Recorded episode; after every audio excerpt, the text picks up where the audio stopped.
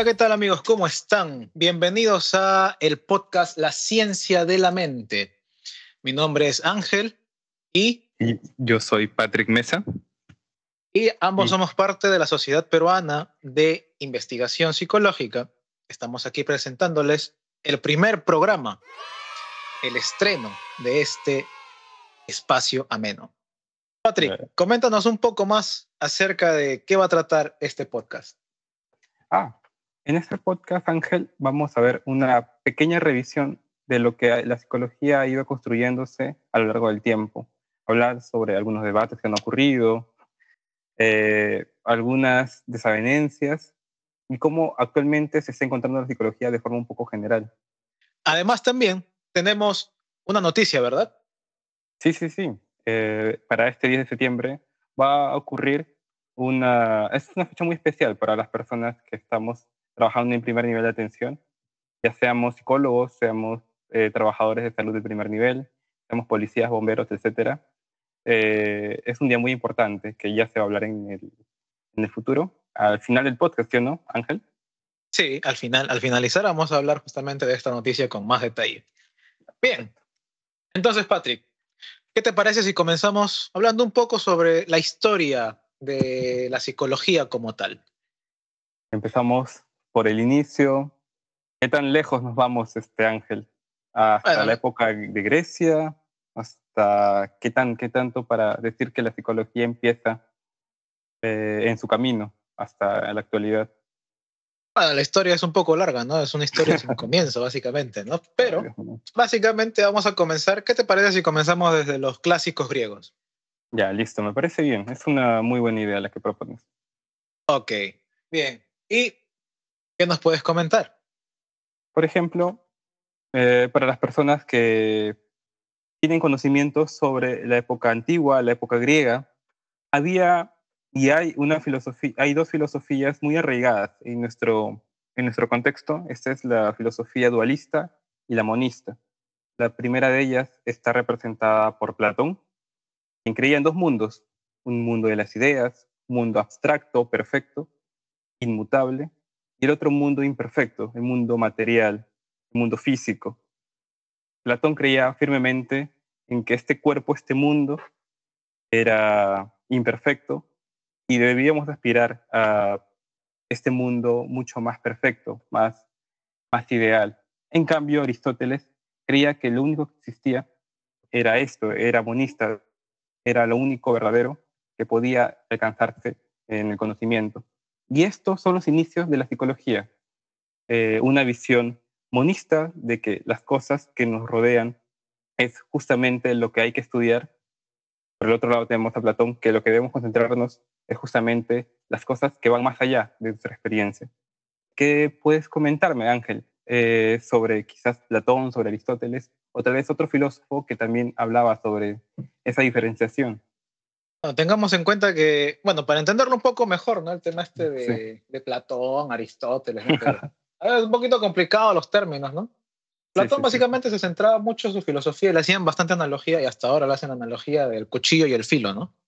Cuchillo como cuerpo natural, como si fuera nuestro cuerpo natural, y el filo como lo inmaterial, ¿no? Lo que menciona justamente, Pero que es parte, es parte esencial de este cuerpo material, básicamente. Ahora, y ahí se produce un, una paradoja, ¿no? ¿El cuchillo seguiría siendo un cuchillo si es que no tuviera fil? Mm, buena pregunta, muy buena pregunta. Y era una forma en cómo él buscaba eh, explicarnos su forma de ver Platón. Y si es que uno lo ve desde su punto de vista, pues tiene razón, ¿no? Entonces, el filo dónde se encuentra, pues es algo que, que no está necesariamente visible, sino que es algo abstracto.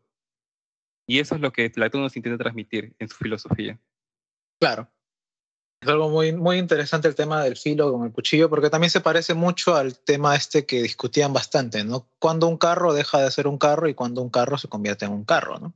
Sí. Básicamente. Y esto, y esto tal cual como lo mencionas, Ángel, estos temas de, de inclusive de esencia, va a estar arraigado a lo largo de todo el tiempo de la historia de psicología, inclusive en nuestra actualidad.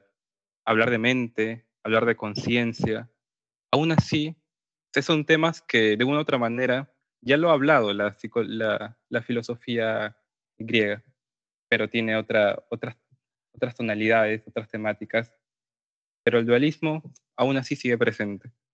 Sí, bueno, ha ido evolucionando, ¿no? Ahora con el tema holístico integral, ahora ya no es solamente dualismo, ¿no? Sino ahora lo parten en tres, en tres pedazos, ¿no? Sí, sí, sí, claro que sí, claro que sí. Ahora, si mal no recuerdo, era lo espiritual, lo material y lo trascendental. Si mal no recuerdo, era, así. es todo un tema bien interesante. Ok, entonces Platón era el tema del dualismo y Aristóteles el monismo. Tengamos en cuenta también que ellos estaban muy influenciados por, su, por sus creencias, ¿no? Por sus propias, o bueno, sus creencias intrínsecas, ¿no? Aristóteles era más creyente en el monoteísmo también que Platón. Platón era más este, eh, politeísta, ¿no? Claro que sí. Y recordemos que Aristóteles fue discípulo de Platón. Aún así, divergió bastante sus ideas. Si bien eh, Platón buscaba bastante eh, la búsqueda de un mundo más allá de que conocemos, Aristóteles estaba más centrado en este. Hablaba también de el acto en potencia. El huevo es visto como un pollo, un ave en potencia, que pudiese ser en un futuro. Eso tiene, eso tiene bastante similitud con lo que planteaba Vygotsky en su zona de desarrollo próximo. Claro, claro, claro, claro, claro que sí. Si te das cuenta, hay cosas que en la antigua Grecia y a lo largo de la historia antigua podemos ir viendo que la psicología lo adopta, lo sistematiza y desarrolla diferentes bases teóricas que al final tienen su centro experimental y que pues, pueden aplicarse en nuestra sociedad en la actualidad. Claro. Es que hay algo muy interesante, ¿no? Con todas estas filosofías antiguas, ¿no? Pensaban tanto que a veces pensaban de más y ese pensamiento de más puede extrapolarse a ciertas cuestiones o ciertos puntos que tenemos hoy en día, ¿no? Que estudiamos hoy en día incluso. Sí, sí, sí, claro que sí. Y ante esto, tiempo después, eh, justamente hablando de esto, ¿no? De qué tan correctos estaban los filósofos antiguos, ¿no? Sócrates, Platón, Aristóteles, toda esta, toda esta gente, ¿no? Oye, sí. Tiempo después surgieron todos los, ah, los, los, detractores, ahí está. Y uno de estos detractores, o por lo menos el más conocido, tal vez lo conocerás, ¿no? De la época moderna, eh, Friedrich Nietzsche, ¿no? O Nietzsche, para los Uf, uf, Nietzsche. Tiene sus cositas ahí que estaba en contra de muchas cosas que se aceptaban, no se creían en ese momento. Mm. Él los llamó maestros de la sospecha, ¿no? A, ¿A quiénes, quiénes eran los maestros de la sospecha, recuerdas? Carlos Marx junto con eh, Sigmund Freud. Los maestros de la sospecha. ¿Y por qué eran los maestros de la sospecha? Justamente veían cosas o analizaban las cosas de una forma distinta a lo que la población, la gente, las personas de ese momento veían de una u otra manera. Entonces tenían algo distinto que apreciar, una visión diferente, que tal vez no concordaban con las percepciones o concepciones que tenía la gente. Y era básicamente interesante lo que tenían que decir, por ejemplo, Marx eh, respecto al capitalismo, ah, o Freud respecto a los problemas mentales o problemas que tal vez no se solucionaban con la, con la medicina de ese momento, sino que tenía problemas de su centro mucho más psicológico, que sería al final lo que eh, es tema de este podcast y en general y Nietzsche con la filosofía, ¿no? Debatiendo toda la cultura occidental o el nacimiento de la cultura occidental. Exactamente, y con todo el capitalismo todavía y con el hombre libre, que al final pues, para él es todo un absurdo. Sí. Bueno, Riquet, que es básicamente el que acuñó esto de los maestros de la sospecha, ¿no? Básicamente él dijo, ¿no? Que sospecha era este, esta suspicacia o este sentimiento, o bueno, mejor dicho, resentimiento hacia la propia vida, ¿no? O con la vida. Es un, postulado bien interesante de Riquet. Introduciéndonos un poco más, bueno, y retrocediendo otra vez hacia el punto este de los antiguos griegos, eh, luego de la antigua Grecia, bueno, estamos hablando de la época antigua, ¿no? Estamos hablando del 395 a.C. con Platón, ¿no? ¿Qué más sucedió después, por allá en la época medieval? Podemos hablar de la iglesia en general, quisieras hablarme de algún personaje eh, que resalte de todos ellos, pero antes de ello, por ejemplo, podemos decir que la iglesia empezó a tener labores que al menos la psicología clínica en la actualidad las realiza. Por ejemplo, cuando un padre viene a confesar a las personas, éste les cuenta sus pecados. ¿Y qué hace el padre en estos momentos cuando escucha los pecados de las personas? Pues les da una penitencia, les da un pequeño sermón como un consejo para que se absuelvan de sus pecados. Si mm. vemos cierto paralelismo con la psicología clínica, con la consejería, con la orientación, inclusive con la psicoterapia de forma un poco más estricta, de que hay una persona que requiere alguna ayuda, cuenta de forma verbal sus problemas y busca una solución, una cierta eh, absolución de sus problemas o una comprensión de lo que le está pasando para continuar con su vida. Y vemos que también esto en la iglesia se viene dando y, y de forma antiquísima. ¿Qué me puedes mm. comentar respecto a esto, Ángel? Claro, eso es una práctica básicamente de absolución de pecados, ¿no? Esta es la práctica de absolución de pecados o de, bueno, básicamente de escucha activa, ¿no? Exactamente, como, una habilidad clínica, básicamente. Sí, sí, sí, sí. Y es muy interesante, ¿no? Porque si bien lo, se le atribuye mucho a, como origen a la iglesia, porque es lo más conocido, ¿no? Que tenemos en la historia en general, no solamente se remonta ahí, ¿no? Sino que ellos eh, adoptaron estas prácticas desde otras filosofías. O bueno, tal vez me equivoque.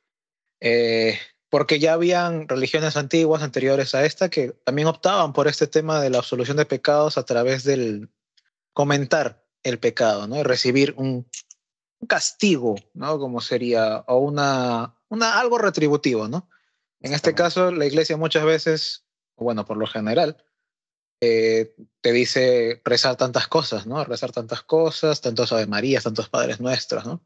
Pero esto ya existía. ¿no? Mm, claro. Como como sacrificios que también ocurren en, inclusive en, Egipto antiguo, en las culturas prehispánicas de nuestro propio país, Perú, o latinoamericanas de forma general, que utilizan la religión como una forma de absolución de pecados o resolución de problemas que tienen consigo mismos o vitales. Y eso de cierta forma me hace acordar mucho a... Hay una técnica no psicoterapéutica que se llama el entierro, ¿no? Básicamente es una forma de asimilar un entierro a una persona que no quieres tener, ¿no? Con la que quieres desconectarte o desvincularte emocionalmente, ¿no? Wow, wow. Sí, sí, tiene, por lo que me comentas, tiene muy, eh, muchas semejanzas con lo que estamos hablando ahorita, Ángel. Y sí, pues al mm. final eh, vemos que hay cosas que de una u otra manera se mantienen en nuestra cultura. Y eso es lo que estamos empezando a verlo y notarlo y quisiéramos compartirlo. Sí, bueno, aunque de cierta manera, y retomando otra vez la época medieval, por allá, en las épocas de las cruzadas, tuvo su, su parte bien controversial también, ¿no? Uf. Absolver a los ladrones, a los, bueno, a todos los que eran personas de mal vivir, ¿no? Para que actúen o básicamente para que sigan asesinando en nombre de Dios, ¿no? Las cruzadas, las cruzadas. Sí, sí, sí. Ocho cruzadas, ¿no? Uf, ¿Y cuántas ganaron? ¿Cuántas ganaron? No lo recuerdo, no tengo el dato fijo, pero Muy pocas, muy sé, pocas. Sé que la octava la ganaron, la perdieron. No. no en realidad perdieron todas. Fue lo, fue, lo, más triste, fue lo más triste. ah, perdieron todas, ah, qué interesante. Al final, este, la, la, iglesia eh, de ese momento, los dirigentes de ese momento, utilizaron lo que era una ayuda para las personas, era la escucha activa, eh, la absolución de pecados, por un beneficio mucho más personalista, más egoísta. Pero bueno, ese es mm. un tema que, excede la temática de, de, este podcast. ¿Y qué más ocurrió, Ángel? Un tema controversial, ¿no? Y que también se extrapola hasta el, hasta el plazo actual también. Mm. Con el tema este de. Bueno, y es que hay una. Habrás escuchado seguramente del TRE, ¿no? De la terapia racional emotiva. Claro, de, de, de Albert Ellis. Y ahí hay unas. Hay 12 virus, ¿verdad? Entonces, virus mentales. No sé si los recordarás o los tendrás por ahí. Este, las, distorsiones cognitivas, los deberías. La, la mm. polarización. Claro, es parte de esto, ¿no? Pero dentro de estos virus mentales, el segundo es uno un poco, poco controversial, ¿no? Porque dice que algunos actos son irremediablemente malos y algunas personas están condenadas, ¿no? Y ahí entra en juego el asesinato y hasta las violaciones, ¿no? Wow. ¿Son actos irremediablemente malos o no? Muy cuestionable lo, lo que se propone de, las, de los virus mentales, sobre todo tal como me lo mencionas, pues, pues uno tiene sus dudas, ¿no? Mm, ah, es algo muy, muy interesante, ¿no? Y lo propone esta, esta este, eh, psicoterapia, ¿no? Bueno, tipo de terapia, el TRE, ¿no? Terapia racional emotiva. básicamente nada es irremediablemente malo, ¿no? De una u otra manera se puede remediar internamente, ¿no? Porque si asesinas a alguien, no vas a devolverlo a la vida, ¿no? Como que eh, contradicciones dentro de su propuesta terapéutica, que si bien hay aspectos que, digo, algunas personas lo llaman dialéctica, que dos son polos, son dos, son dos caras de la misma moneda, pues a veces uno analizándolo un poco más dice, pero en realidad es así. Eh, tenemos que seguir las cosas tal cual dice pues una propuesta o, o un creador de, de un, una propuesta psicoterapéutica. Hay cosas que uno tiene que tener bastante visión crítica, ¿no? Y saber más o menos hasta qué punto uno está de acuerdo y tomar su propio camino y tener una opinión propia, ¿no? Mm, claro. Entonces son cosas muy interesantes, ¿no? Y así podemos ir descubriendo cositas dentro de, de todas las propuestas psicoterapéuticas. Sí. Bien, remontémonos de nuevo hasta la época antigua. ¿Qué más? ¿Qué más? ¿Qué vino después de la, en la Edad Media? Mm, a ver, tenemos la absolución de pecados. ¿Cómo podríamos explicar esta cercanía con Dios? Claro, claro, claro. Porque Vale. de cierta manera, en muchos aspectos de la historia, ¿no? Esta cercanía con Dios, eh, como actualmente se concibe, ¿no? Ha sido tan fuerte en muchas ocasiones que ha llevado a la muerte a algunas personas, ¿no? Los famosos mártires, ¿no? De la Los iglesia. fanatismos, claro, claro. Ajá. Pero, ¿realmente son fanáticos? Desde una perspectiva podemos ver que son personas que, que son guiadas por algunos valores, unos principios muy fuertes, pero por el otro lado, a tal punto de que tengan que eh, dar su vida por ellos, hay personas que son escépticas a ese tipo de, de pensamiento o visión que tienen las personas. Pero justo lo que tú me mencionas, eh, Ángel, de, de las perso personas muy fieles a Dios, mártires, santos, que dan su vida, todos su, sus esfuerzos para, para acercarse a lo que es la gracia divina, pues sucede también en, en, esta, en este contexto de, del siglo XXI, 2022, que estamos grabando esto, personas que intentan de forma desmedida eh, buscar cierto reconocimiento o lograr objetivos que tal vez le perjudiquen de forma, eh, sin ir muy lejos, los problemas de salud, sea TCA, los trastornos de conducta alimentaria, que tienen de forma un poco distorsionada un objetivo final, que es alcanzar una, una delgadez y una perfección física. Sí, y mira qué interesante, ¿no? Justamente hace unos cuantos días estuve leyendo, ¿no? Sobre el tema de la moral, ¿no? Y es muy interesante ver porque justamente la mayoría de mártires, la mayoría de, de santos, ¿no? Abunda en dónde, ¿no? Aquí, en esta parte de Latinoamérica, ¿no? Abundan, y realmente abundan. tenemos muchísimos. Wow. Santos, beatos, de, de todo tenemos por acá. Hasta santos no reconocidos, ¿no? Ni canonizados, ¿no? Tenemos, tenemos de todo por aquí en este lado del mundo. Y estaba leyendo una investigación de por allá del, del 2004 más o menos que definía, bueno, dividía los distintos tipos de moral por eh, continentes, ¿no? Me pareció muy interesante porque hasta ahora parece que seguimos teniendo el mismo tipo de moral, claro, un poquito más transitivo, o tal vez aquí en este lado del mundo un poquito más eh, conservador, por el tema este del, de los auges extremistas dentro de nuestros poderes políticos y tantas congregaciones religiosas de diferentes posturas que siguen emergiendo, mencionan en esta investigación básicamente que en Europa tienen una moral, o bueno, por lo menos en ese año, ¿no? Había una moral extremista atea, ¿no? En América, América del Norte, eh, era una moral objetiva, mientras que en Sudamérica era subjetiva, ¿no? Y Asia la partían en dos, ¿no? La partían en Asia Menor y Mayor. Asia Menor, que era la occidental, y la Asia Mayor, que es la oriental, ¿no? Básicamente. Y básicamente ambas son extremistas, ¿no? Extremistas, atea la occidental y extremista eh, religiosa la oriental, ¿no? Y es muy interesante. Sí, porque... sí, sí. Y, Uh -huh. Adelante, adelante. Inclusive, inclusive lo que me dices, diría que es una investigación muy, muy, muy reciente porque siento que estamos en, en la misma situación ahorita. Somos eh, moralistas subjetivistas que en realidad, no, al menos no siento que hayamos cambiado tanto, al menos en la investigación que, que tú acabas de leer. Creo que me dices que fue hace algunos años o es uno de este año. Sí, fue hace varios años ya. hace, estamos hablando de una investigación 2004, ¿no? O sea, súper antiguo. Sí, sí, tiene su tiempo. Y, y, en realidad vemos la diferencia que hay en diferentes partes del mundo, que quizás tenemos una visión muy occidentalista, bueno, latinoamericana, pero básicamente es una forma de ver este, los eventos a nivel macro, como un tipo de lente, con un tipo de, de tonalidad particular que determina las cosas como las vemos.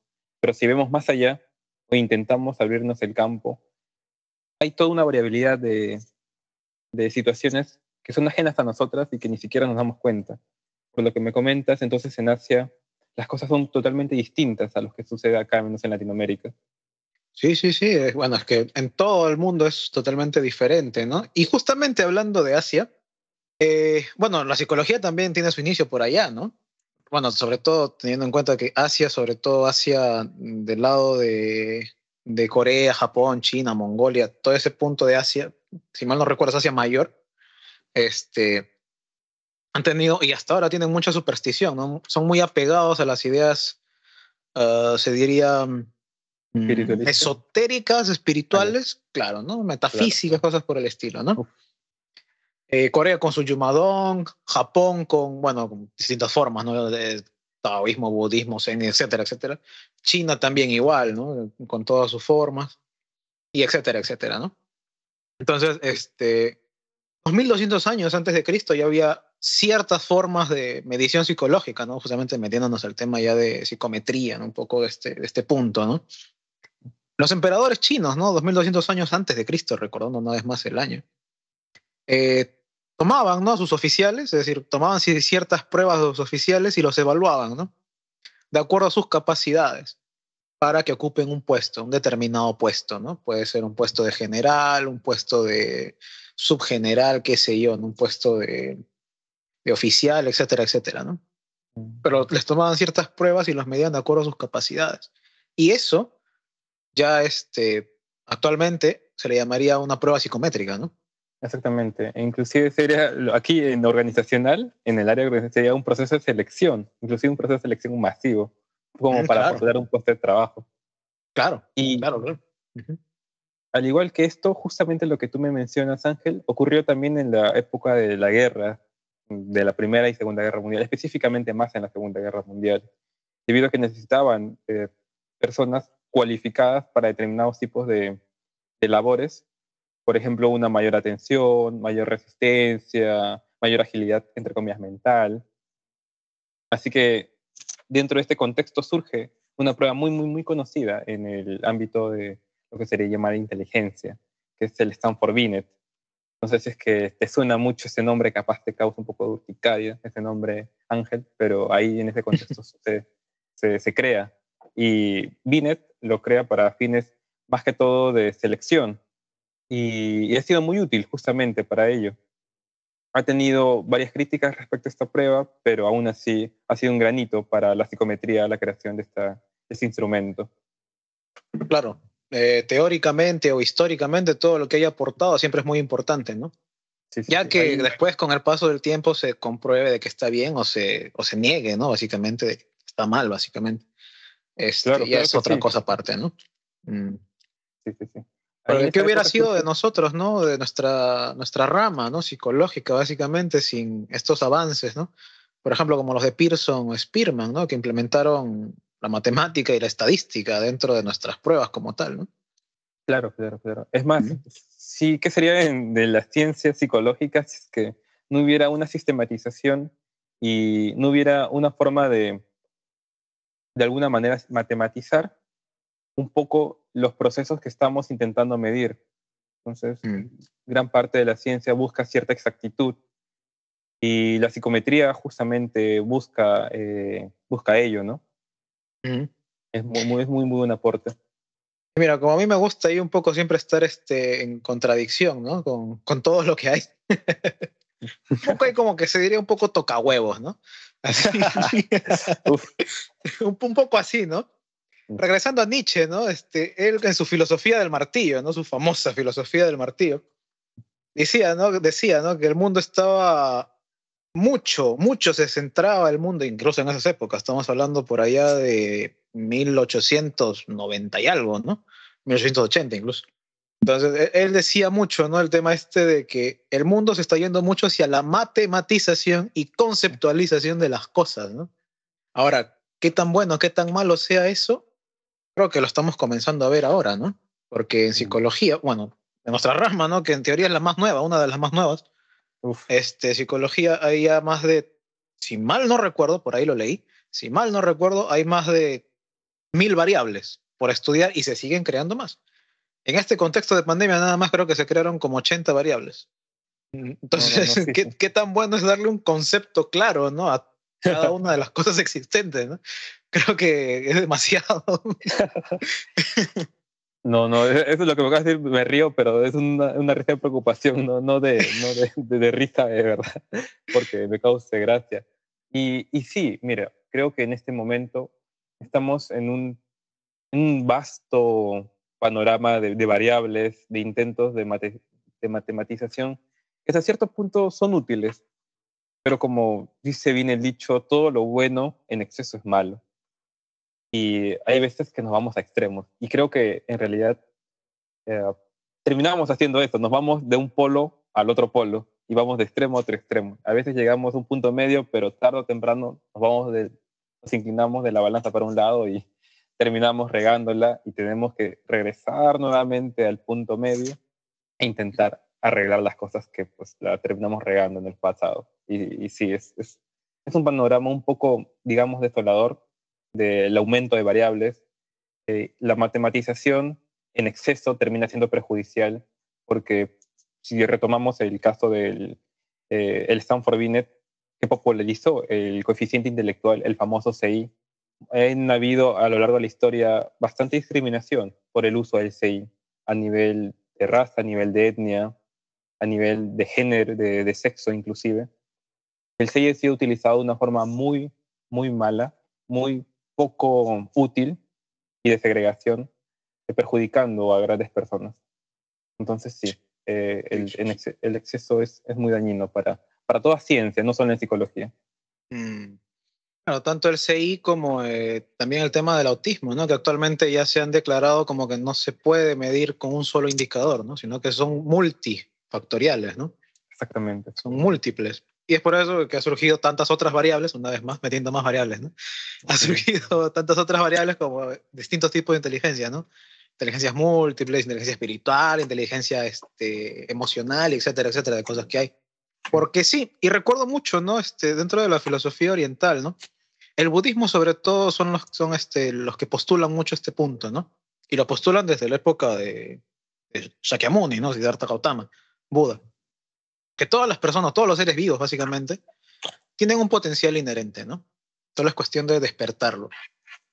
No todos son buenos para todo, ni todos son útiles en todo, ¿no? Tenemos que encontrar nuestro potencial, despertarlo, desarrollarlo y dedicarnos a ello, ¿no? Un postulado muy importante, ¿no? Sí, sí, sí, sí. Y, inclusive se puede aplicar para, para diferentes eh, ámbitos de la vida. Creo que la, la filosofía eh, las aportaciones que ha hecho la filosofía budista siguen calando. Creo que son cosas muy novedosas para el mundo occidental, que al menos en la actualidad creo que se ha retomado varias cosas de ellas, al menos en algún aspecto, para intentar implementarlas en, lo que es la investigación psicológica. ahí, ahí, tenemos el mindfulness, por ejemplo, ¿no? Exactamente, exactamente. El mindfulness, eh, varias terapias basadas en evidencia científica también se sustentan en gran parte de la filosofía budista. Entonces, eh, no es que sea algo totalmente nuevo, porque como tú lo mencionas, Ángel, pues ha existido de tiempo antiquísimo. Quizás, por accidente, todo en realidad es, es algo distinto a lo que tenían concibiendo este, el mundo hasta ese momento. Y pues quizás es una vuelta de olla que para ellos es, es algo diferente, ¿no? Claro, es totalmente diferente, ¿no? Mm. Y recuerdo mucho de un curso, hace unos cuantos habrá sido hace un año más o menos, llevé un curso en, en Coursera, ¿no? estaba gratuito, creo que ya lo sacaron, que era justamente budismo y psicología moderna, ¿no? De la Universidad de, de Pensilvania, si mal no recuerdo. Era dictado por el profesor Robert Wright, ¿no? Y él mencionó, ¿no? El primer, primer postulado, ¿no? Su primera clase, ¿no? Postuló directamente. Religión, como tal, ¿no? William James, ¿sabes quién fue William James? Sí, sí, sí claro que sí. Eh, pues es un sociólogo, si es que no me equivoco, sociólogo que hizo aportaciones también en psicología. Filósofo y psicólogo, ¿no? Bueno, está puesto así en su Wikipedia, ¿no? Pero fue muchas cosas más. Fue, matemático, este, físico y no sé qué más. Un montón de cosas. Ya, eh, la cosa es que él también hizo muchas revoluciones ¿no? en el tema este de, de, la psicología, ¿no? Incluso él fue uno de los que peló en APA, ¿no? etcétera, etcétera. Estoy esa parte. ya vamos a hablar después también. No, no, pero está chévere, está chévere, está chévere, está chévere. Estaba chévere lo que estabas mencionando de la APA. Era, te estabas metiendo algo interesante. Pero ya, les digo también, sí, mete, mete. Ok. Bien, entonces, este, lo vamos a mencionar después, no te preocupes. Entonces, William James William James este, decía, ¿no? Postulaba directamente, ¿no? La esencia de la religión es la creencia de que hay un orden invisible, ¿no? Y que es eh, y que el bien supremo básicamente consiste en adaptarnos armoniosamente a él, ¿no? Y a esto el profesor Robert White reflexiona, ¿no? Y dice, ¿no? Orden invisible.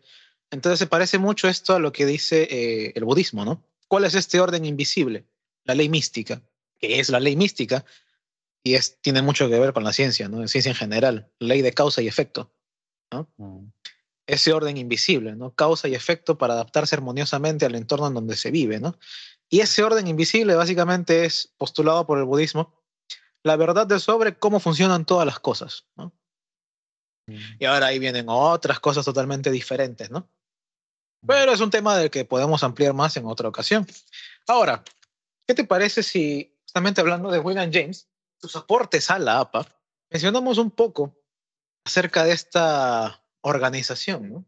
la American Psychiatric o Psychological Association. Las personas quizás eh, puedan eh, tener un primer contacto con la APA con las definiciones, que, con las propuestas de diagnóstico que tienen. Por ejemplo, eh, es que la APA tiene diferentes divisiones, ¿no? Dentro de su, su estructura interna, ¿no? Una de estas divisiones es, creo, la división 12, ¿verdad? Ah, la división 12 del APA, que se encarga de buscar y establecer tratamientos psicológicos eficaces, que surge a raíz de lo que en medicina se estaba gestando la medicina basada en la evidencia. La división 12 busca también suplir eh, esa deficiencia debido a un panorama de muchas terapias que estaban existiendo. Eh, el Eisek, eh, un psicólogo muy reconocido del ámbito de psicología clínica, había hecho un estudio en el que identificaba más terapias antes vistas en la historia y que decía que todas las terapias funcionaban por igual. Y la APA se puso en alerta. ¿Cómo podía pasar de que haya tantas terapias y que no haya una regulación de todas ellas. Entonces cualquier persona puede decir, yo, yo propongo la terapia y listo, así pasaba. Era muy sospechoso para Lapa. Intentó tomar cartas en el asunto, ¿sí o no, Ángel? Claro, claro, fue, todo un detalle, ¿no? Y ahí justamente es donde entra William James, ¿no? El famoso psicólogo Malgré ¿no? Básicamente. Entonces, eh, bueno, hubo todo un debate, postulaciones científicas, eh, etcétera, de cosas. Después vino Wilhelm Wundt, etcétera, etcétera. Muchísimas cosas sucedieron en esa época, ¿no? Mm. Pero hay una cosa importante, ¿no? Y una cosa que tampoco se le niega a, lo que dijo Eisen por allá en el 78, ¿no? De que básicamente es una tontería, ¿no? Así lo dijo textualmente, ¿no? Es una tontería. Mega tontería incluso le puso, ¿no? Hay una de las cosas que no se les puede negar, ¿no? Tengamos en cuenta que en el DSM-4 habían 300 patologías. Cuando surgió el DSM-5 se aumentaron a 800 patologías, si mal no recuerdo. Mm. Es un aumento descomunal. Ahora, ¿hay realmente un tratamiento para todas estas patologías? Y más importante aún, ¿todas las patologías se pueden tratar y, entre comillas, curar? Ahí entramos a un debate muy, muy, muy extenso que, en resumen, si, quisiéramos dar una, una respuesta rápida es Depende, depende bastante de qué postura estaríamos teniendo, Ángel. Mm, me gusta, a mí me gusta pensar mucho, mucho, mucho sobre, sobre que las cosas, la psicología está, está evolucionando eh, en un sentido de, de tratamientos psicológicos eficaces. Sin embargo, también se está viendo una lucha con pseudociencias, muchas pseudociencias, que intentan cogerse de la ciencia psicológica para poder sacar provecho de personas que tal vez no tengan tanto, tanto conocimiento de ella y lucrarse justamente ¿no? de, esos tratamientos que en realidad no ofrecen nada bueno, o al menos menos de lo que un tratamiento eficaz y con evidencia puede aportar, pero aún así con el fin de lucrar a, costa de ellos. ¿no? Eso es muy triste en realidad. Pero sí hay tratamientos eficaces y, y para eso existe la APA y también eh, la División 12 que se encarga de, de establecer ciertos tratamientos, al menos algunos de ellos, que tienen cierta evidencia. Pero también hay que tener eh, cuidado de eso, ¿no? Porque, bueno, una vez más, ¿no? Con la postura un poco toca huevos, ¿no? Este, si bien la APA, la División 12 de la APA, se encarga de recopilar todos los tratamientos que tengan apoyo empírico, hay que tener en cuenta que apoyo empírico también tienen varias pseudociencias. Varias. Y eso no necesariamente quiere decir que sean totalmente eficaces, ¿no? Hay que tener un poco de cuidado y discreción al momento de tanto elegir como estudiar una, una psicoterapia, ¿no? Una terapia como tal. No porque tenga apoyo empírico quiere decir que necesariamente vaya a ser la mejor, ¿no? Eso para nada, ¿no? Eso me recuerda mucho al, a lo que postuló McNally, ¿no? Por allá en el 99, ¿no? No sé si te sonará o lo recordarás o lo habrás escuchado de algún lado, ¿no? La terapia del sombrero morado, ¿no? Me suena bastante. A ver, a ver, a ver, cuéntamelo, Ángel, porque sí, sí, está justo en la punta de la lengua, pero nunca sabe más que, que nuestros oyentes puedan eh, refrescar esta información. Claro, la terapia de sombrero morado básicamente no existe ya. En primera instancia partamos por eso de que no existe. ¿ya? Si no es solamente una suposición que hizo McNally, ¿no? Para dar una explicación a cómo es que surgen estas pseudociencias, ¿no? y tantas terapias, pero tenemos un registro de más de 300 terapias en todo el mundo, hasta más incluso, y siguen surgiendo más. decía, ¿no? McNally decía, un día tal, ¿no? Cierto momento, a un grupo de personas o a una persona se le ocurre crear una terapia, ¿no?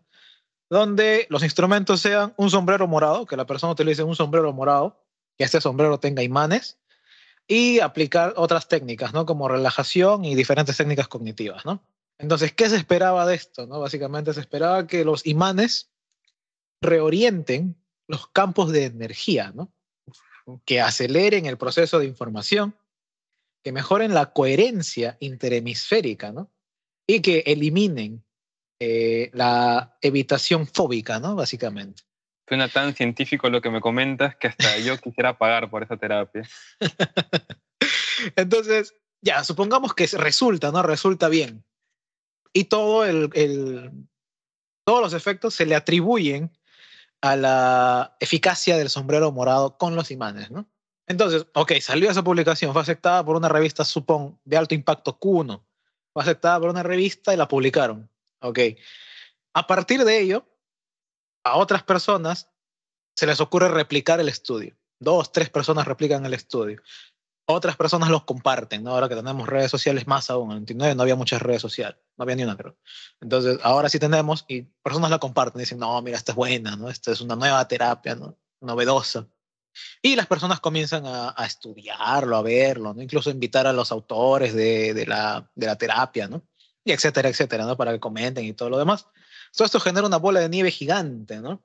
Básicamente que va a generar que surjan formadores, ¿no? surjan talleres, surjan, eh, qué sé yo, eh, tutoriales incluso, ¿no? De cómo hacer este sombrero con imanes, ¿no? Y más publicaciones que en teoría le dan validez. Y ahí viene el tema, ¿no? De que no necesariamente un tratamiento con apoyo empírico, es decir, que tenga bastantes publicaciones, sea un buen tratamiento o un mejor tratamiento, sino que simplemente lo tiene, ¿no? Entonces, y McNally cierra con lo siguiente, ¿no? Cierra con el famoso EMDR, ¿no? Que seguramente lo conocerás, ¿no? La desensibilización, ¿no? Y reprocesamiento por movimientos eh, populares, claro que sí. Ese es todo un detalle, ¿no? Porque al agregarle un par de cositas se le está atribuyendo todo el peso a esas cositas sin darle el peso a las otras técnicas, ¿no? Porque recordemos que en el sombrero morado estaban las técnicas cognitivas, ¿no? En general, técnicas cognitivas, ¿cuáles eran? Y relajación, ¿no? Y muchas veces esas técnicas tan básicas son más efectivas que simplemente usar un sombrero morado con imanes. Sí, es como decir, al menos se me ocurre una mini, mini, mini, mini comparación, es como eh, cambiarle simplemente el vestido a, a, una persona y ya está. Es la misma persona, solamente le cambias el vestido y tú haces la apariencia de que pues, es una persona completamente distinta, cosa que no es así. Mm. Como el, el valor agregado del marketing, ¿no? Exactamente, el marketing ahí es potente y en la historia, retomando lo que y eh, conectándolo con lo que es la historia de psicología, esto viene ocurriendo durante bastantes tiempos, desde el inicio de la psicoterapia, que se remonta también con, la, con lo que es la, psicología misma. Eh, ah, y Ángel, lo que tú me comentas, justamente, eh, y conectándolo con lo que es la historia de psicología, esto se viene repitiendo durante bastantes años, de personas interesadas en lucrar con conocimientos de psicología o avances que se hacen en el campo de la psicología de diferentes áreas mediante un agregado con marketing, un, bueno, llamémoslo floro, buscan beneficiarse de ella, ¿no? A costa de otras personas y también perjudicándolas, ¿no? Un caso muy, muy particular y que creo que es muy significativo para que todos podamos entenderlo es el de la pirámide de Ponzi o, pirámide, o la estafa piramidal, en el que pues esta persona, Ponzi, eh, vendía productos y les, daba, les atribuía efectos mágicos o de rejuvenecimiento a mujeres que compraban sus productos de maquillaje. Y al final no tenía ningún efecto, pero pues él los promocionaba bien. Eh, sucede también algo similar con lo que son las terapias psicológicas. Claro, un tipo de efecto tipo hombre de paja, ¿no? Exactamente. exactamente. es todo un detalle ese tema. Y es que también bueno, es que se vende mucho, ¿no? El tema este del... No sé si conocerás, ¿no? A Joseph Campbell, ¿no? En su, en su postulado de El camino del héroe, ¿no? Nosotros nos guiamos mucho por eso, ¿no? Por básicamente un punto de partida, un objetivo, un conflicto, una búsqueda de la verdad de ese conflicto, la resolución del conflicto y el final feliz, ¿no? Como seres, sí, como seres humanos estamos mucho en búsqueda de eso, ¿no? Y muchas veces eso nos lleva a tomar medidas desesperadas. Y ante la desesperación, nunca van a faltar estos hombres de paja, ¿no? O estos ídolos de barro, como estas eh, pseudo psicoterapias, ¿no? No vamos a mencionar nombres específicos, no tiene por qué tampoco, pero hay que tener cuidado con eso. Sí, eso sí. Y a pesar de todo esto y este debate que está habiendo con las psicoterapias, ya sean de dudosa procedencia y otras un poco mejor establecidas, eh, dentro de la propia psicología, eh, en este proceso de cientificización, eh, han habido varios debates, inclusive fructíferos, otros no tantos, con diferentes personajes ilustres y reconocidos en el campo de la psicología. Por no mencionar uno de ellos, podemos hablar el de Skinner junto con Chomsky, que abogaban sobre el lenguaje, que es una de las habilidades que los seres humanos tenemos. Y así como este han habido varios, varios debates que han hablado sobre temas hasta cierto, hasta cierto punto polémicos que han conllevado a grandes disputas a lo largo de los años. Sí, sí, bueno, ya sabemos ¿no? que dentro de la historia de la psicología si bien ha tenido sus puntos positivos, también ha tenido muchas controversias, ¿no? Muchísimas controversias. Desde las controversias naturales, ¿no? del propio postulado epistemológico o dentro de su concepción teórica, ¿no? Hasta las controversias con sus representantes, ¿no? Ya sin ir muy lejos, ¿no? Que todo el mundo sabe, ¿no? Lo de Freud, lo de Lacan, ¿no? Sí, sí, sí. O con... Lo de Jung. Eh, uf. Uh, Sí, el psicoanálisis ha tenido eh, un debate, creo que con diversas posturas, diversos personajes, y muchos de ellos no han salido bien parados. Y, pensar que en los inicios de la psicología clínica y investigación, el psicoanálisis era básicamente la vara con la que se medía todo tratamiento, inclusive de investigación psicológica. Sí, bueno, es que estamos hablando también de los inicios, ¿no? Inicios de la psicología como ciencia aparte y como entendimiento de lo que no se observa, ¿no? Y eso lleva, siempre lleva a cosas extremas, ¿no? Bueno, ya del caso psicoanálisis hablaremos en otra ocasión, muchas cosas dentro de a ver. Igual que de los otros casos, ¿no? Dentro de estos casos, por ejemplo, ¿no? Capaz podemos mencionar uno, ¿no? ¿Qué te parece si mencionamos el caso de la prisión? Ah, no sé cuál caso quieras mencionar tú. Mm, claro, podemos mencionar el caso de la prisión de Stanford, que tal vez eh, algunos de nuestros oyentes puedan reconocerlo, porque inclusive ha salido varias películas, varias adaptaciones. La que está más fielmente mostrada es una que es del 2012, si es que no mal recuerdo, porque hay una mucho más actual que es del 2018. Básicamente es, una, es un experimento social en el que se pone a un grupo de personas en una cárcel artificial y se les asignan dos roles. Un grupo es asignado como recluso y otro como carcelero, como guardia de cárcel. Lo que se intentaba demostrar en ese momento era cómo afecta el poder eh, en el comportamiento de las personas, de una forma muy simple de decirlo. El experimento se suspende porque tenía una, un tiempo de, desarrollo de una semana, dos semanas aproximadamente. Ahorita no recuerdo exactamente el, tiempo exacto. Pero se termina porque las personas empezaban a tener comportamientos que antes no mostraban, de abuso de poder, de eh, salto de normas, y se le llama efecto Lucifer en ese sentido. Mm. Eh, al menos se le conoce de esta manera. Y vemos de, ahí surgió el efecto Lucifer, ¿no? De Simbardo. Exactamente, Simbardo. Ese es el investigador que actualmente sigue haciendo investigaciones relacionadas con este tema, por lo poco que, que tengo entendido, pero no está de más que, que sí ha sido un buen, eh, una buena contribución también para explicar varios fenómenos sociales que siguen ocurriendo en la actualidad. Quién sabe, tal vez en el futuro. ¿Qué más? ¿Qué más? Nos quedamos en el medio de la historia, ¿no? De que está comenzando a, a tener conductas extrañas. Conductas extrañas, eh, las personas recluidas estaban empezando a, no sentirse cómodas con el trato que se recibían por parte de sus carceleros. Eh, los carceleros, los que hacían de carceleros, estaban cometiendo abusos, eh, golpes físicos, maltrato psicológico. Pues por eso mismo se tuvo que parar el experimento. Las personas no se les dijo que, que se, se comportaran de esta manera, simplemente lo hicieron y ya el experimento continuó hasta tal punto de que pues empezaba a tener rezagos en los participantes y por eso se, se tuvo que cancelar. Es algo muy interesante y también por eso mismo ya en las investigaciones en, eh, en, psicología es un poco difícil llegar a tener esos experimentos en la actualidad.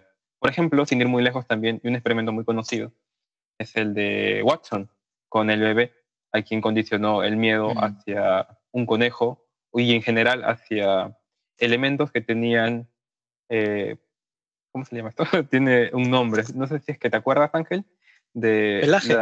el pelaje blanco, exactamente. Pelaje blanco o máscara de un conejo, básicamente condicionó ese miedo. Y bueno, actualmente es, es blanco de bastante para el conductismo que, que hizo, ¿no?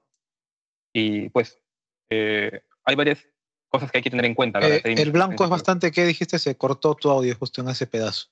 Ah, ya, el blanco, bueno, el, el, pelaje blanco para, para este niño que se llama Alfred, que utilizó Watson para su experimento, pues terminó, terminó por condicionar un miedo muy, muy fuerte para ese niño. Bueno, eh, eh, tiene su pro y su contra, ¿no? Demostrar de que realmente funciona, ¿no? El condicionamiento, pero a costa, a costa de qué, ¿no? Sí, sí, sí, claro que sí. Y así podemos mencionar varios experimentos a nivel social. Por ejemplo, uno que también es muy conocido es el experimento de, de Ash. No sé si te, si te suena un poco el experimento de Ash y no te hablo de Ash Ketchum de, de Pokémon. no, estoy imaginándome ya a Ash diciendo este Pikachu Tren ahora. el experimento de Ash justamente hablaba de, de que a una, se, se ponía a tres participantes en una habitación para que hagan elecciones de diferentes longitudes de, de varillas en un pizarrón. Dos de los participantes eran, eran, eran del grupo de estudio de los investigadores, que ya eran de alguna manera parte del equipo y eran contratados. Uno solamente era el participante que, que era nuevo, el que íbamos, iba a hacer el, el experimento, digámoslo así. Lo interesante es que a medida que los participantes daban respuestas incorrectas, en las medidas de las varillas, porque elegían la más pequeña cuando le solicitaban la más grande, pues el participante, eh, la persona que debía responder también con la verdad, terminaba actuando y diciendo las respuestas incorrectas igual que el grupo. Es decir, la presión social moldeaba sus respuestas con el fin de integrarse a ellos. Y es algo interesante que ocurre aquí también, en la actualidad y en general a lo largo de la historia, que terminamos haciendo cosas que tal vez van en contra de nosotros mismos o que no sintamos de que es algo correcto para nosotros o en general para nuestra sociedad, pero no así lo hacemos porque todo el mundo lo hace. Es el típico que cuando las mamás dicen, no, si Pepito se tira del puente, tú también te tiras. Exactamente, básicamente terminó de, demostrar que sí, sí funciona así. y sucede, ¿no? Sobre todo en la adolescencia, ¿no? Sí, sí, sí, sí. Incluso ahorita, ahorita mismo en, en la adultez, cuando seamos más, eh, más adultos, quién sabe, terminamos haciendo cosas similares, Ángel, y ni cuenta nos daremos, es lo peor. Sí, sí, sí. sí. Es todo un tema, ¿no? la vida es un tema muy complicado y muy amplio de ver también. Y la psicología es parte de justamente, bueno, es gran parte de nuestra vida, ¿no? Está dentro de todas nuestras cogniciones, nuestros sentimientos, nuestras emociones. Pero en sí, ¿qué estudiamos nosotros? También es una respuesta muy complicada, Ángel, porque por más que lo eh, se ha estudiado durante bastante tiempo y tiene una vigencia actual la, la psicología, no se da por responder, por tener una respuesta tan consensuada entre las diferentes áreas de psicología. Algunos dicen que es el, eh, el estudio de la conducta humana, otros dicen que es la interacción social, pero mm, no se termina de cuajar esa, esa idea que se tiene eh, sobre qué campo exactamente tiene el estudio. Inclusive en diferentes áreas de la salud o de áreas de estudio no saben dónde ubicar la psicología. Algunos lo ubican en una ciencia básica, otros en una ciencia social, otros la ponen en una ciencia más natural. Entonces, es como que la psicología está en, es como ese, esa personita, ese, ese niñito que no sabe a qué equipo va porque nadie lo quiere. Básicamente, la psicología. La oveja negra de la familia, ¿no? Sí, nadie. No encuentra su propia identidad la psicología. Sí, mira qué ha pasado, bueno, eh, una vez más recordando que es una ciencia muy nueva, ¿no? Relativamente nueva. Entonces, es que en sí nosotros estudiamos todos los procesos internos, ¿no? Todo lo que tenga que ver con cognición, emoción, sentimiento, pensamiento, aprendizaje, desarrollo interno, ¿no? Todo lo que tenga que ver con ese, ese proceso interno que no es observable, ¿no? A pesar de que existe la neuropsicología, ¿no? Y otras ramas más especiales del, lo externo, lo físico. Nosotros estamos en ese campo abstracto, ¿no? Sí. En el hilo medio de lo que mencionábamos al inicio, la metafísica y la objetividad, ¿no? Nosotros hacemos posible la objetivización de lo subjetivo. Es una buena forma de decirlo, Ángel, sí, claro que sí. Estamos en un punto medio entre esas ciencias que estudian también la conciencia, o los procesos básicos como las emociones a un nivel más químico inclusive, a nivel más fisiológico. La ciencia de la psicología busca responder a este, estas, esas cuestiones, pero de una forma en cómo nosotros reaccionamos a ellas, cómo inclusive las aprendemos, cómo recordamos, cómo pensamos, desde nuestra postura, que bueno, mm. eh, es muy particular respecto a inclusive hay diferentes eh, escuelas, si digamos la acción que en realidad no tenemos escuelas, tenemos posturas, pero, pero pues sí, respondemos a las mismas cuestiones desde un punto de vista diferente. Mm. Sí, sí, es un detalle, ¿no? Y es que eso también, nuestra ciencia en sí, si nosotros tratamos de objetivarla, si bien nosotros tratamos de hacerla más objetiva, tiende mucho a la subjetividad, muchas interpretaciones subjetivas, muchas teorizaciones subjetivas, ¿no? que a veces, si ya en estas épocas más actuales, ¿no? En que ha venido surgiendo ya nuevos métodos eh, matemáticos, ¿no? Como el, el método, la metodología de redes, el machine learning, ¿no? Aplicado a la psicología, ¿no? Eh, nos estamos dando cuenta de que algunos de nuestros, algunos de nuestros, o por lo menos muchos, no, no algunos, no muchos, muchos de nuestros postulados teóricos antiguos estaban equivocados. Y hemos tenido que replantearlos, reformarlos y seguir haciéndolo, ¿no? Seguir investigándolo, seguir viéndolo, ¿no? Y así seguirá evolucionando. Y esto me hace acordar mucho a lo que, bueno, tal vez conocerás este filósofo este, Ortega y Gasset, ¿no? Uf, un español. Ajá. Eh, creador o, bueno, acuñador del perspectivismo, ¿no? Diferentes perspectivas para una misma cosa te dan resultados diferentes, ¿no? Mm. Me recuerda a esta metáfora, a esta metáfora del elefante, que pudiéramos poner un elefante en una habitación y cada uno es vendado y solamente toca una parte del elefante, pues solamente piensa que el elefante es eso que está tocando. Pero si unimos todas las partes que cada persona toca en el, en el, en el ambiente, y luego junta, pues tenemos ya una, una imagen mucho más completa y, y, y, más integral, ¿no? Para que podamos comprenderlo todos. Básicamente se intenta aportar la psicología de conocimiento. Sí, sí. Y es estamos justamente en una época crucial, ¿no? Para nosotros en psicología. Con este surgimiento, como decía, ¿no? De las nuevas metodologías para analizar, ¿no? Tanto cuantitativa como cualitativamente con este surgimiento y esta nueva revolución que está habiendo con la metodología de redes, la metodología bayesiana, ¿no? El framework bayesiano, básicamente que hace poco se ha lanzado recién un artículo que he leído también hace poco, implementando este nuevo modelamiento a través de framework bayesiana. ¿no? Es un detalle muy interesante, ¿no? Lo llaman la esponja, algo así. Esponja ¿Ah, bayesiana. Sí, sí, es un detalle muy interesante. Pero con este surgimiento y estos nuevos tipos de metodologías, creo yo que vamos a ir acercándonos a un punto más incluso objetivo, ¿no? Porque estamos comenzando a visualizar, a dilucidar esto que antes decíamos, solamente puedo comprobarlo a través de las pruebas, ¿no? Estamos viendo cómo interactúa de manera dinámica, cómo se agrupa realmente, ¿no? Es una forma muy interesante de ver este, este punto de la psicología, puesto que, una vez más, y recalcando que estudiamos lo abstracto, ¿no? No, no, claro que sí. Claro que sí. Es lo bueno que, que como ciencia, y por eso mismo vemos que, que viene evolucionando, digamos que eh, pasos hacia un lado que tal vez no nos esperamos, siempre se alimenta de otras ciencias y las demás ciencias se alimentan de ella misma. Es una completa interacción que tienen entre ellas mismas. Es lo que se busca al final.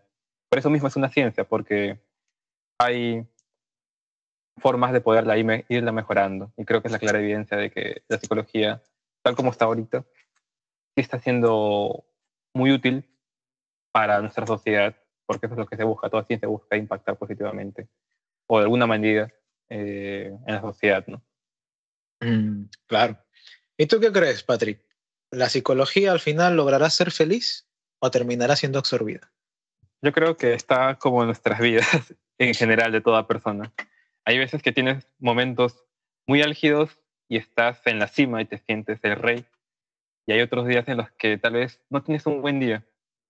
No queda otra que levantarse y continuar con el camino que a uno le toca seguir y que uno quisiera en un futuro, al, al ver una retrospectiva, decir que qué bien he hecho todo lo que he podido y al final, eh, pues continuar, ¿no?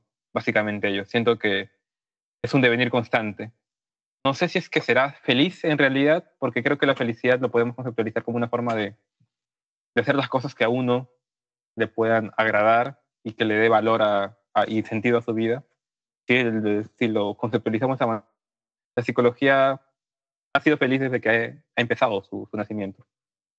Y hay que tener en cuenta de que, como justo bien lo mencionas, ¿no? Ningún progreso es netamente lineal, ¿no? no es el avance o el progreso o el camino hacia el objetivo final no es lineal, como la vida misma. Jamás va en una línea recta. Va en escalones, ¿no? Hay días en que subes, hay días en que te quedas ahí en el escalón antes de poder dar un siguiente paso para el otro escalón, ¿no? A veces miras atrás. A veces miras poder avanzar. Así es. A veces te sientas en el escalón a veces hay alguien que está subiendo más rápido que tú y te tienes que quedar ahí a darle paso, ¿no? Claro. Suceden muchas cosas en una escalera. Y lo mismo sucede con la psicología. Una buena metáfora, creo, Ángel, para poder quizás intentar condensar todo lo que hemos estado hablando en este, en este programa para que las personas quizás vean de una forma diferente lo que viene pasando en la psicología y lo que puede pasarnos en el futuro. Sí, para condensar. aunque hemos hablado poco realmente, ¿no? Porque es muchísimo más larga la historia, ¿no? Como tal. Y nos ha faltado, hemos dejado muchos temas ahí flotando en el aire que vamos a comentar más adelante. Sí, sí, claro que sí. Capaz sería una buena forma de, quizás, quién sabe, buscar unas alternativas como cápsulas de información puntual para poder quizás darle a nuestros oyentes información que tal vez para ellos les resulte interesante, datos curiosos. Veamos qué tal. Más bien, este 10 de septiembre, para las personas que escuchen, es el Día Mundial para la Prevención del Suicidio. Es un día conmemorativo de diferentes áreas de la salud y personas interesadas eh, lidiar con esas situaciones, ¿no? Es un tema muy difícil, muy delicado, inclusive en nuestro contexto peruano es, llega a ser inclusive un tabú poder eh, hablar directamente de estos temas, pero no quita el hecho de que este día intenta visibilizarlo un poco más. Y en este panorama, eh, la psicología, la psicología clínica, las investigaciones de psicología han estado intentando impulsar la diseminación de información sobre esto para que las personas que estén en situaciones vulnerables o difíciles, en algunas situaciones pueden eh, requerir algún tipo de apoyo, puedan acceder a ellas. Un caso muy claro es el del Centro Contexto, que se ubica en Perú, que está y va a realizar este mismo sábado 10 de septiembre un entrenamiento para personas interesadas eh, en entrenarse justamente en situaciones que requieran una evaluación de suicidio y manejo de conducta suicida, ya sean bomberos, policías, enfermeros, psicólogos, eh, personas que puedan quizás en un futuro lidiar con esos momentos que en realidad nadie está preparado. Sí, teniendo en cuenta también que el suicidio es un problema multicausal, ¿no? Multifactorial también, es muy, muy, muy complejo, ¿no? Desde su acuñación hasta su, uh, bueno, hasta su cometer, ¿no? Básicamente. Es, es, un tema bien amplio también del que, sobre el que vamos a hablar también próximamente. Sí, sí. Eh, sin embargo, eh, esperemos que esta mini noticia les pueda ser útiles, quizás seguir a sus, páginas, a sus redes sociales y también eh, estar pendientes de los eventos que realizan todos los años, porque el entrenamiento que, que ofrecen es anual. Entonces, el siguiente año, en el caso de estén interesados, puedan inscribirse y, recibirlo también para que puedan apoyar, dar ese granito de arena a las personas que tal vez lo requieran. Claro, así es. Entonces, Patrick, ahora te cedo el paso a ti para que comiences con la despedida. bueno, chicos, muchas gracias por escucharnos, por su calidad, eh, por su presencia, por, por estar pendientes de nosotros. Cualquier duda, cualquier comentario, eh, cualquier tema futuro que ustedes quisieran escuchar, pues no dudes en escribirnos. Estamos encantados de poder eh, contar con tu participación. Y sería eso todo por ahora, en este caso, Ángel. ¿Algo más que quisieras añadir? Eh, bueno, básicamente agradecer a Z Records, que es la productora encargada de poder editar esto y, bueno, distribuirlo, ¿no? Y también a la Sociedad Peruana de Investigación Psicológica, que por cierto, también otra noticia más, está abierta a recibir nuevas personas que estén interesadas en formar parte para desarrollar investigaciones de psicología y también multidisciplinarias. Y que si están interesados pueden mandar un mensaje a la página de la sociedad. Y si desean escuchar más de la ciencia de la mente o tienen algún tema importante o interesante de que desean escuchar, a estos dos humildes servidores pueden también dejarnos un mensaje por nuestra página de Facebook. Sí, vamos a tener invitados también, así que se vienen cositas, no más vamos a decir. Se vienen cositas, ¿no? Como Dick Listo. Okay.